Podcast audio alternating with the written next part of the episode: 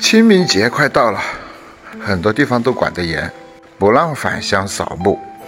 元气里子给你讲几个故事，来表达一下这种特殊的缅怀之情吧。清明时节雨纷纷了，返乡祭祖要谨慎。几个同事在办公室玩牌，张三问李四：“你欠我的钱什么时候能还？”李四想了想，不就几十块钱吗？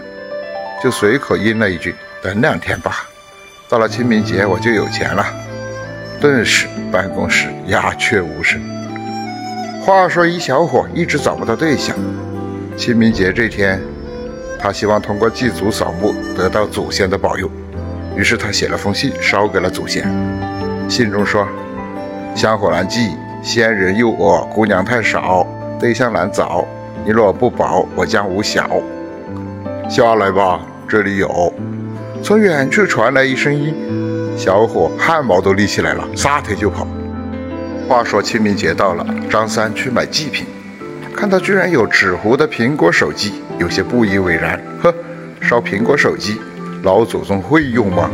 店老板白了他一眼，说：“乔布斯都亲自下去教了，你还操那心？”张三觉得有道理，便买了一个。老板提醒：“再买个充电器吧，小心回来找你要。”回来要是小事，叫你送过去就麻烦了。同事怕祖宗叫他送，只好又买了一个充电器。付钱的时候，同事要老板名片，同事说跟祭品一块烧给老祖宗。手机出了问题，可以直接找你保修啊。老板当场晕倒。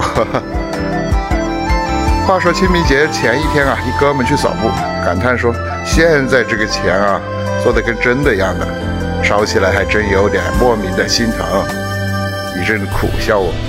这个时候妻子来电话了，问：“你不是去上坟了吗？怎么没带上桌上的纸钱啊？还有，今天我刚刚取的六万块钱哪去了？”这哥们听完，立马在坟头上放声大哭，晕了好几回。路人纷纷赞赏啊，真孝顺啊，扫墓都哭成这样。真是不多见了。好了，元气满满，欢乐有礼，元气李子陪伴你快乐生活每一天。别忘了点个赞，关注一下哦。